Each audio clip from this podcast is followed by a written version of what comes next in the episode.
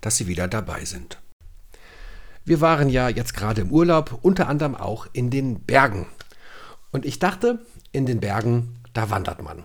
Gut, das haben wir natürlich auch getan, aber ich war vor allem davon überrascht, wie viele Menschen mit dem Fahrrad unterwegs waren.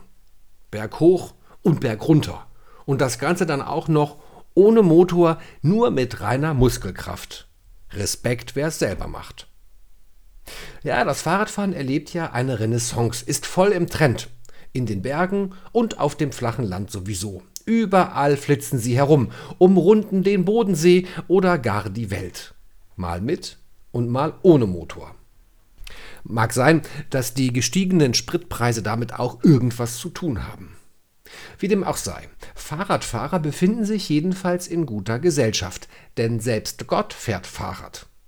Auch wenn in der Bibel darüber nichts zu finden ist, sondern da der Esel ohne Draht das Fortbewegungsmittel der Wahl ist. Gott fährt Fahrrad, das behauptet jedenfalls der niederländische Schriftsteller Martin Hart in seinem gleichnamigen Buch. In diesem Roman Gott fährt Fahrrad geht es um die rührende Annäherung eines Sohnes an seinen Vater, bei der das Fahrrad eine zentrale Rolle spielt. Schon am Anfang des Buches überlegt der Sohn, angenommen, es gebe doch einen Himmel. Gott würde ich dann fragen, wenn ich dorthin käme, darf ich wieder und bis in alle Ewigkeit vorn bei meinem Vater auf dem Fahrrad sitzen und auf dem Deich fahren?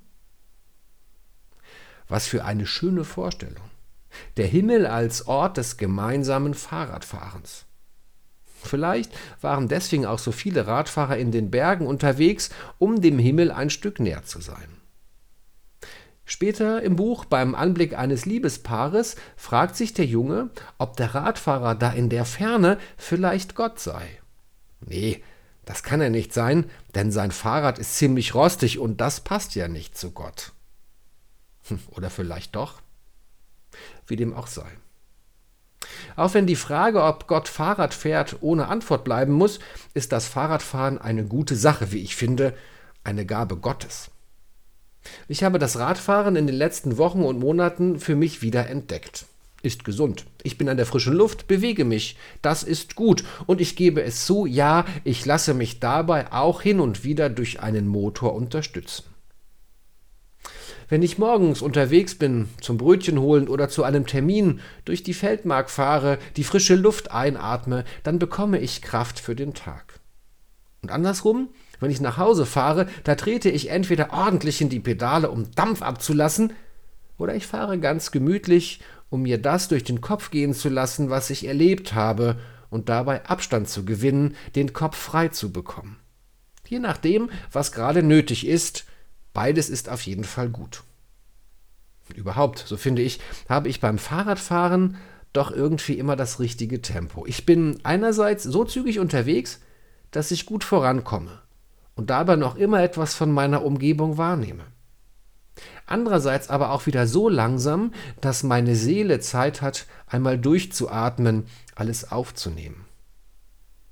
Beim Radfahren erlebe ich die Natur, die Weite des Himmels, die Kraft des Windes, meist halt auch die des Gegenwindes, spüre meine eigene Kraft und meine eigenen Grenzen. Beim Fahrradfahren bin ich im Gleichgewicht, damit ich mit meinem Fahrrad nicht umkippe, aber eben auch im Gleichgewicht des Lebens, im Gleichgewicht mit der Natur, mit mir selbst. Radfahren, so könnte man einen bekannten Spruch abwandeln, ist Beten mit Pedalen. Und beim Radfahren, da stellt Gott, frei nach Psalm 31, meine Pedale und damit hier auch meine Füße auf weiten Raum. In diesem Sinne, schönes Fahrradfahren.